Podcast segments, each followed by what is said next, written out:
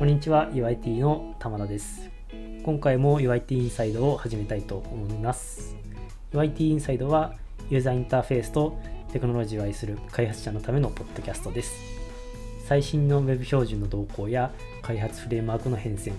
UI や UX に関することまで毎週フロントエンドの情報を発信していくことを目的としています。今回はですね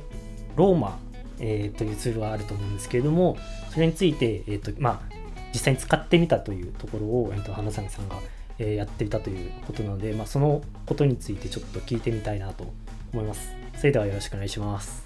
はいお願いいたします。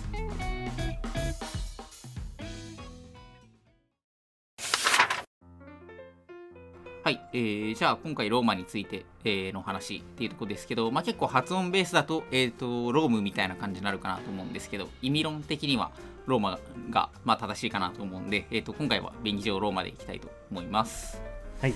じゃあ早速まあ結構もうローマについて知ってる人もいるかなと思うんですけどおさらいから話させてもらってもいいですかね？はいお願いします。はい。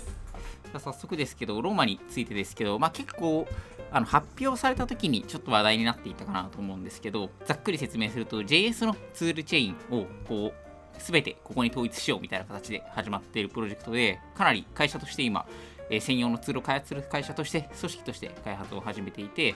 まあ、今回フォーマッターが発表されたっていうことで、えー、と今日もフォーマッターの話をしようと思うんですけど、まあ、将来的にはですね AST を使うような、えー、とビルドに関するようなところフロントエンドのいわゆるフロントエンドツーリングの部分を、えー、と全部抱えるようなのがゴールになっているプロジェクトとなってます。技術的な方の話をするとですね、コード自体が、えー、と今ほぼほぼラストで書かれていて、まあ、実際オープンソースになってるんで、えー、リポジトリも見ることができるんですけど、だいたい8割ぐらいがラスト。で、まあ、その他に JS や TS がちょっと入っているみたいなところになってます。で、まあ、ラスト製のツールではあるんですけど、えー、ともちろんフロントエンド向けのツールではあるので、CLI ツールとして配布されている他に、NPM のパッケージの形での提供もされているみたいな形となってます。で、えー、技術的なところでちょっと特徴的なところで言うと、JS のこれまで、例えば、なんでしょう、私たち開発の時にバベルを使ったりだとか、えー、タイプスクリプトを使ったりだとか、えーとまあ、はたまたフォーマットの時にはプリティアを使ったりっていうところで、こういろんなエコシステムを使っているかなと思うんですけど、まあ、そこから完全に離れてですね、えー、それらに共通する AST の部分から全部独自で実装しているっていう風な形となってます。実はそれぞれのフロントエンドツールのあの裏で動いている AST のパーサーがかなりえー、まあ、大元の ES3 がベースにはなっているんですけど、みんなそれぞれバラバラっていうところがあってですね、そこのオーバーヘッドもすごく大きい、えー、ゆえにかなり処理速度に難を抱えているみたいなところもあるので、まあ、そこから全部作り直そうっていうので、フロントエンドのツールチェーンをやり直しているようなプロジェクトとなってます。で、今回はその中で、フォーマッターの部分がついにリリースされたっていうところで、ちょっと紹介したいなと思っている次第でございます。はい。そうですね。あのフォーマッターなんかあの私もこう出始めの頃は注目度はあってでラストに書き直すっていうところまで聞いててでまあ多分今までずっと実装してたんだろうなっていうところがあってそうですね。先日ついにフォーマッターという形で一つ出たという、そうですね。そうですね、うん、なんでまあ結構みんな発表だけされたけど全然リリースされないんだろうなとか思ってると思うんですけど まあついにされたっていうところで今日はちょっとそのフォーマッターの部分だけですけど、紹介できればなと思ってます。はい。フォーマッターは、えっと、まあ、出たということで、で、これは、あの、実際に使われたという。そうですね、まだちょっとプロジェクトに完全に適用したわけじゃないんですけど、今持ってる、えーと、自分の方で担当しているプロジェクトとかで、実際フォーマット走らせてみて、まあ、どういったところが、今、そのプロジェクトだとプリッティアと ESLint 導入してるんですけど、まあ、主にプリッティアの置き換えっていう部分で言うと、まあ、どれぐらい使えるかっていうところ。と合わせて、まあ、使えない部分があるとしたら、まあ、どういったところが来たら、えー、置き換えられるようになるのかみたいなのを調べるまでやって、まあ、プラス合わせて個人のプロジェクトの方ではちょっと実際に置き換えてみたりしたっていうようなステータスですね。ちょっとまだプロダクションのコードは試験運用までって感じですけど、うん、個人のプロジェクトは試しに置き換えてみちゃったっていう風なステータスです。なるほど、なるほど。じゃあもう簡単にどんな感じかとかも。そうですね。なんとなくの所感は分かったんでちょっと今日共有したいなというところですかね、はい、よろしくお願いしますじじゃあ、初めに簡単に説明させてもらうと、すごく簡単に言うと、えっと、ローマ版のプリッティアっていうのが分かりやすいかなと 思います。まあ、結構、プリッティアに関係するような、まあ、近いようなもので、ツールチェーンにフォーマッターがついてるのって、例えば、あの、Dino とかもそうですけど、最近増えてきてるかなと思うんですけど、まあ、そういったもののローマ版と考えてもらえるといいのかなと思います。で、えっと個人のプロジェクトとかと、まあ、普通の業務で使ってる、えっとプロダクションの、えー環境とかいろいろ試してみた感じ、まあえー今 JS と TS と TSX に関しては特に問題なくフォーマットできるっていう状態でした。えっ、と、まあ、プリティアとかだったら HTML とか、なんか CSS とか、あの、BJS のシングルファイルコンポーネントとかもやったりするかなと思うんですけど、そのあたりは対応してない状態となるんで、まあ、今入れるなら Node.js とか React のプロジェクトなのかなっていう風な状態でした。で、結構歌い文句として、えっと、2つあるかなと思っていて、特徴で言うと、まずプリッティアとかと比較して非常に高速っていうところがあるかなと思います。まあ、結構、外に出てる情報でも10倍ぐらい速いっていう風に言われてるんですけど、まあそこもかなり嘘ではなくてですね、実際私も使ってみたら、えっ、と、ちょうど今一番よく触ってる、えー業務のプロジェクトが大体プリッティアをかけると5秒ぐらいかかるところなんですけど、まあそれが0.3秒とか0.4秒で終わるっていうところで、まあ10倍以上速いっていう風なところ。だったり個人の小規模プロジェクトで回してみると、まあ、3秒ぐらいのところが0.2から0.3秒ぐらいっていうところで、やはりこちらでも10倍ぐらい速いっていうところで、まあ、言われている通りかなり速いなっていう風な印象がありました。で、もう一つ、えー公式サイトの方に書かれているもので言うと、結構その、あんまりオプションがなくて、基本的にオピニオンはローマ側が持っているっていう風に書いてあるんですけど、まさにその通りだなと思っていて、ちょっと後でも紹介するんですけど、ソースコード見に行くと、まだオプションとして書かれてはいるけど、実際使うことができないオプションとかもあったりして、実質2つしかないみたいな状態なので、もうほぼほぼローマの言う通りにフォーマットされるっていう風なツールになってます。っていう風うな感じですね。なるほどなるほどこれはそうですね確かにいろんなこうツールに発展させていくっていう話は聞いた中で改めて考えるとやっぱり最初にこう出すとしたらフォーマッターかなっていうのは私もちょっと思いましたね。そうですね。うん、うんこういう速度の面で言うと多分何ていうんですかね例えばビルドツールとかだとはいはい。ES ビルドが一足先に出てますし何ですかねなかなかこう既存のこうエコシステムに乗っかるのが難しいそうですね。っていうと。ころはあった中でまあその中で弱点というか、うんうん。こう置き換えられる余地で言うとやっぱりフォーマッターっていうのは確かに聞いてても思いました。そうですね。最終的な成果物に何も影響しないっていうところはもう導入しやすいっていうこう戦略上の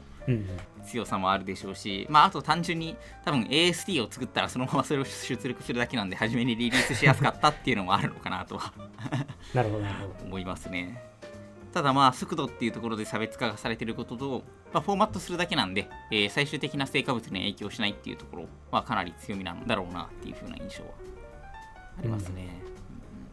うん。うん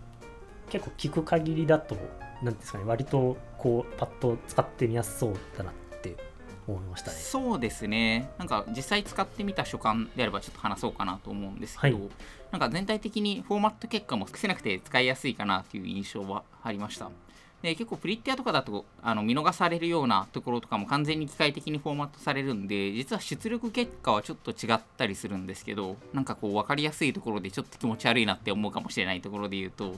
あの TypeScript でタイプの型の定義をするときにですね、あのオブジェクトの形式でネストする場合ってあるじゃないですか。はい。あのそれの時に私とかって結構そのオブジェクトのあのネストってちゃんとこう改行を挟んではいはい。やりたいんですけどなんか Rome とかだったら問答無用でその80行未満だったらこのネストされてるオブジェクトのやつも1行にまとまったりとかしててあちょっとちょっと気持ち悪いなと思ったりはしたんですけど、うん。なんかそういうところまで含めて結構プリッティアってなんかその辺のあ多分ユーザーが意図的に開業してるんだろうなみたいなのは見逃されがちなんですけどこうローマはあの容赦なく問答無用で全部やるので たまにちょっと気持ち悪いのはありますけどまあ逆に言ったら完全にルールに沿ってるんでこう癖はないなっていう風な印象はありましたね。うん。うんただ、なんかいくつか設定で、ほとんど設定がないって言ったんですけど、なんかほぼ唯一ある設定がインデントの設定なんですけど、今。はいあのインデントの設定はなんかデフォルトがハードタブっていうこうあかなり挑戦的な設定がなされていて、はいちょっとそれはあの多分ほぼ全ての現場でソフトタブに変える必要が出てくるのかなと思ってますね。今のローマのオプションってインデントのスタイルがタブかスペースかとスペースの場合何タブにするかっていう2つのオプションしかないんですけど 本当にここだけはその2つしかないオプションはまあインデントサイズの方はデフォルトが2なんで、まあ、大体のプロジェクトでそのまま使えるのかなと思うんですけどあのハードタブからソフトタブにするっていうのは多分ほぼ必須になってくるかなっていう風なところなるほでした。まあ、ただなんかこう劇的にコードが変わるっていうわけでもないですしセミコロンが必須だったりクオートが、えーダブルクオート固定だったりするんでその辺をシングルしてたり、えーセミコロンが、えーないプロジェクトとかだったらそのあたりが変わるかなとは思うんですけどまあ基本的にはそのプリッティアの設定を変えた場合とほぼ変わらないような出力結果があのプリッティアより10倍早くやられるっていうのでかなりいいのかなっていう風な印象は受けましたね。であと使ってみて思いましたしいろんなプロジェクトで試すのが楽だった理由でもあるんですけど NPM パッケージの中身が、まあ、ラスト製だけあってあのバイナリしかないんですよね。あの瓶の中にロローマってはい。コマンド、えーで CLI ツールしか残ってなくてなんでインストールがめちゃめちゃ早くてそもそも Rust で書いてるんでもちろんその NPM パッケージ他のものをダウンロードしに行くっていうのがないっていうのもあるんですけどなんか単純にバイナリサイズも小さいんですごいインストールが早くてなんか導入するときにもなんか邪魔にならないなっていう印象は受けました。なるほど。ね。うん。なんで結構こうなんでしょう。まあちょっとえー Vue.js のシングルファイルコンポーネント対応してないとか、あのープロジェクトによっては使えないことも多いかなと思うんですけど、なんか TypeScript React だけのプロジェクトとかだったら、かなりこう、プリッティアぐらい気軽に導入できるツールなのかなっていう風な印象は受けましたね。おーそれはいいですね。そうですね。うんなんか最初の点で言うとあれですねそのプリッティアより厳しいっていうのは意外でしたねなんかプリッティアも結構あのオピニオネテッドってああ、そういうですね。印象はありましたけどそれよりもさらにっていうそうですね。なんか実際私もその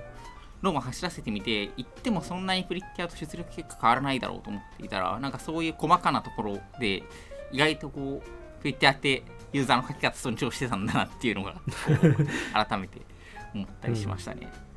なんかちょうどあの鉄平さんってわかります？あのサイボーズのあのパックマンに食われる、食われる方の相手の人。はいはいはい。もうなんか結構その、えーローマと比較するとそのプリッティアの温かみがちょっとあるのが分かるなって言ってたんですけどすごい私も実行してみてあそうだなっていうのをすごく非常に感じた次第ではありましたね。そうですね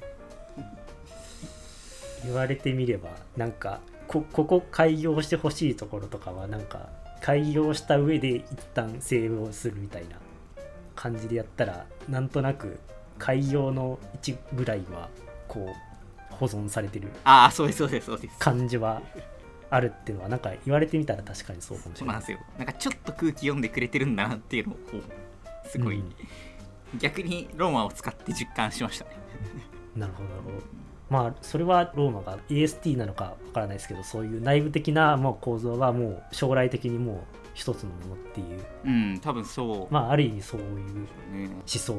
ていうのは感じますね。ですね。なんか結局かなり AST を一から作り直すっていうことは、まあ、そのあたりの最終的な AST を一番市場にしていてそこからそのツールがあるみたいな多分考え方に近いんだろうなとか思ったんでなんかそこがすごく影響してるのかなっていう風な印象は受けましたね、うん。まあ、ななんでそんな感じなんで結構気軽にプロジェクト内で試してみることはそんなにコストかからないのかなっていう風な印象でした。ちょっとインストールしてみようと思います。ぜひぜひ。まあ多分社内プロジェクトとかだったらもう別に置き換えてしまってもそんなに問題ないのかなとは思うんで、なんか逆に使っていかないとわからなそうな気もするんで、こう併用しつつブリッティアと比較していけるといいのかなっていう風な印象。を確かに。しましたね。うん。うん。という風なところですね。まあ、ただあの、プリティアはプリティアでやっぱりカバー範囲が圧倒的っていう強さがあると思いますし、なんか見た感じそんなにそのRomeはすごい言語の数を対応するっていう風な形にも見えないんで、なんか引き続き Prettier Prettier の良さがあるかなと思うんで、なんか特にそれこそ私たちって結構ドキュメントとかガイドライン系のサイトとかってインターナルで作る時とかあると思うんですけど、ああいう時とかってなんか Markdown をフォーマットしたいとか、なんか HTML フォーマットしたいみたいなのってあると思うんで、なんかそういうケースだと今後も Prettierは必要になるんだろうなっていう風な印象は受けましたね。なるほどなるほど。まあローマの、まあ、目的自体がフォーマッター以外もっていうところもあるのでそうですね。まあ、そこは多分住み分けですね。うん、ちゃんと住み分けされそうだなっていうのでそのプリティアが別に使われなくなるってことはなそうだなっていうふうな、うん。感じました。ありがとうございます。じゃあなんか使ってみた感想っていうかなんか結果分かったこととかがあるとちょっと教えてもらいたいんですけど。そうですね。それで言うとさっき結構そのクオートがどうとかいろいろ話したと思うんですけど出力結果について。なんかそこがちょっと気になってあの要は今の自分のプロジェクトに担当プロジェクトに入れるってなったらやっぱり劇的にルールが変わるものって入れづらいじゃないですか。いきなりじゃあ今日からこのプロジェクトは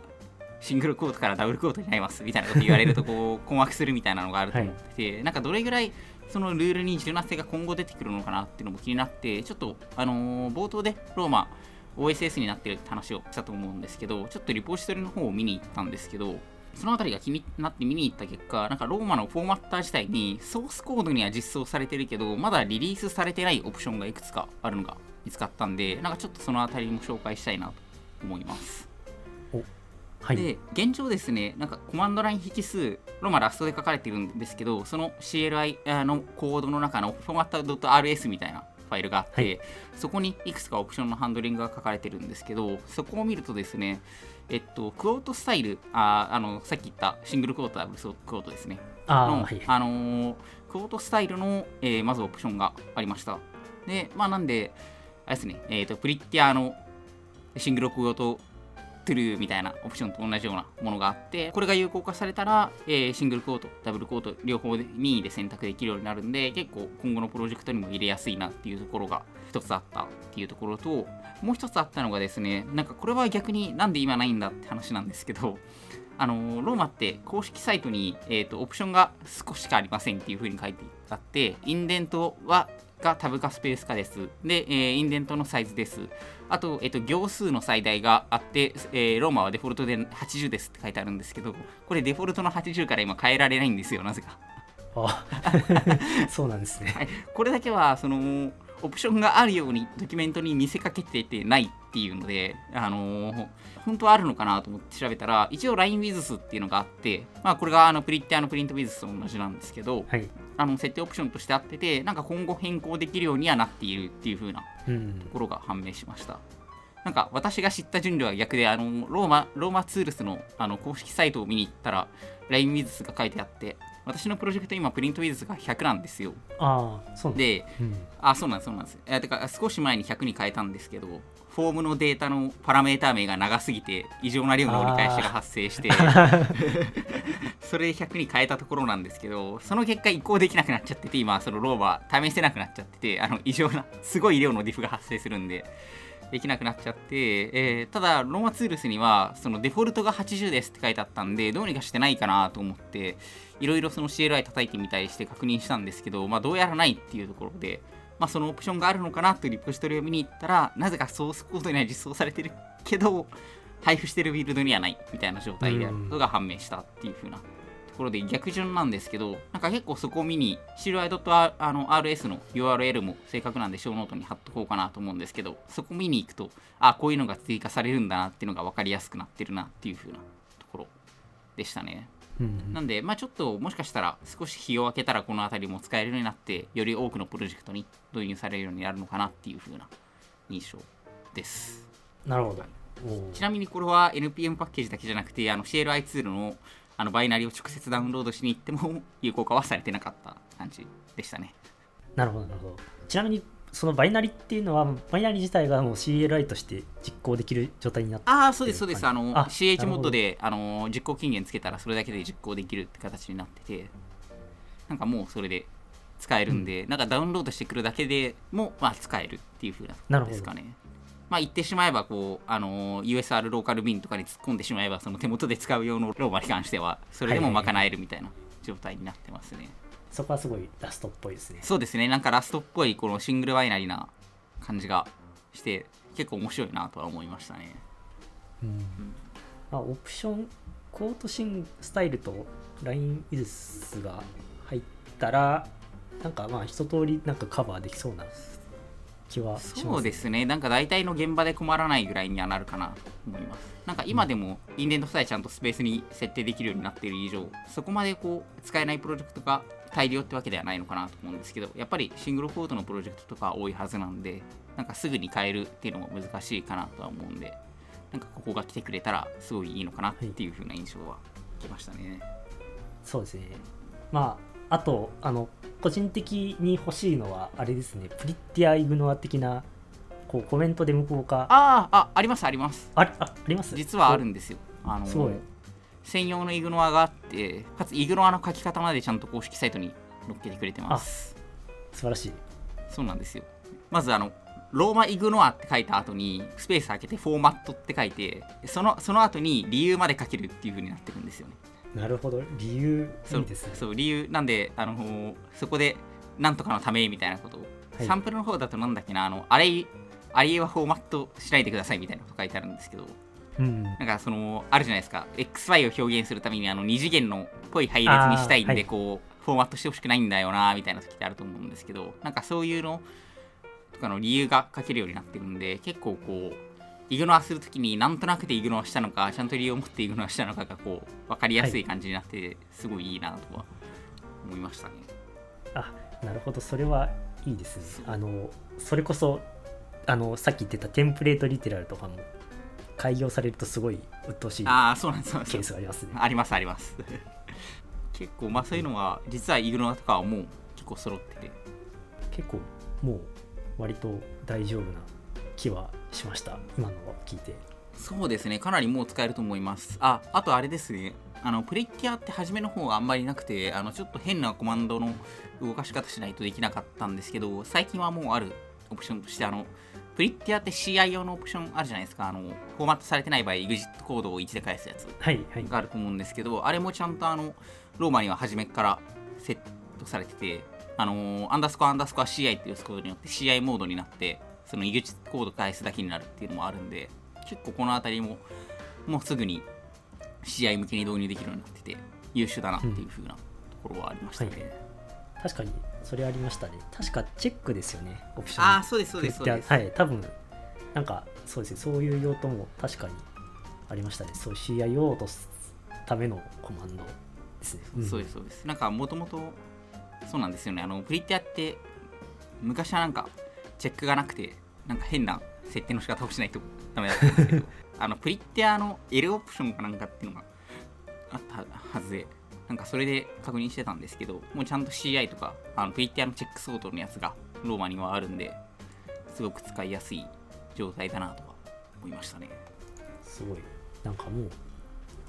まああのこれが多分ローマ的にはゴールではないと思うんですけれども全然このままでも使えそうな感じがします。そうですね。なんか加えてローマ自体への期待値みたいなのもすごくこれで上がった気がしますね。そんなとこですかね。あとはローマの今後とかもし期待とかこうなりそうみたいなのが分かると聞いてみたいなっていうのはああ思いましたね。そうですね。なんかこう結構これまでってローマって思想を掲げてる段階であって、まあ、正直まだ現実に思って捉えられてなかったんですけどなんか今回のでかなりなんでしょう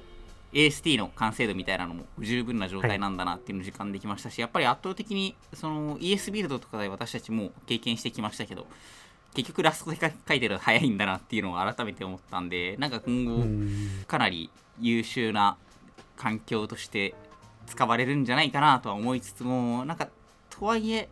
結構何なんでしょう。テスティングツールとかなんかそういったフォーマットとかリントとかテスティングツールとかだったらいいんですけどなんかトランスパイラーとかをすぐにローマにやっていくかっていうとまあまた別の話だなとは思うんでなんかちょっとしばらくはこういうプロダクションコードに影響が来ないようなツールが出てきたらどんどん使っていくみたいな形にしたいなとは思いましたけどね。そうですね。まあなんかいやそこは難しいところですし当初の、まあ、やっぱりそういう懸念っていうのはやっぱりまだありますよね、まあ、なんかなのでこうプロダクションコードに影響しないけれどもこうあると便利みたいななんていうんですかユースケースが出てくると対応してくれるとなんかだんだんとこうローマのこう普及につながっていやがてはみたいな。そうですね。うん。うん。なんかまあそのあたりに期待していくっていうところなのかなと思いましたあとあれですかねフォーマッター単体で見てもあの公式サイトの方になんかこう HTML とかを対応したい気持ちはありそうなのが書かれてるんで。あはい。あのまあその辺とかフォーマッター単体で見てもなんか今後進化っていうところはあるのかなっていう風な気がするんで応援したいなという気はしてますね。あやる気はあるんですよ。ね今今やる方向性じゃないと思うんですけど全然そのまだまだ JS のツールチェーンとして発達させないといけないっていうフェーズなんでだと思うんですけどなんかフォーマッター自体としてサポートしたい気持ちはあるみたいな。うん。感じなんで。いやあのどうやっても気持ちがあるっていうのは単純にそのサポートリストみたいなやつが×だらけっていうだけの話なんですけど。なんで多分やりたいとは思ってるんだろうなっていうのがあるので、まあ、ちょっと引き続きフォーマッターの進化にも期待して使えるプロジェクトが増えるといいなっていうのはありますかね。そうですね。私も JS もそうですし個人的にはこう何ていうんですかね。いろんなところで動くみたいなのに期待しているので、うんうんうんそういったのにも期待してます、確かに。あのこういろんなこう組み合わせてなんとか無理くり作ってたやつをローマに置き換えるっていう、まあ、それこそ本来の目的みたいなのが来てほしい生きてほしいですいねつかはですね。なんかまあ必ずローマを選ぶかっていうとそうじゃないとは思うんですけどなんか選択肢の一つとしてそのオールインワンなものができるとうん、いいよなと思いますねそうですね。まあ、まずはフォーマッターとしてこう使ってみてっていう、うん、ところから始めるのがいいかなと。そうですねなんかそんな気はしましたありがとうございます。まあ、他大丈夫ですかね？そうですね一旦そんなところかなと現時点では思いますまあなんで皆さんもちょっとロバ試しにプロジェクトでフォーマットかけてみるといいのかなとは思いましたっていうところです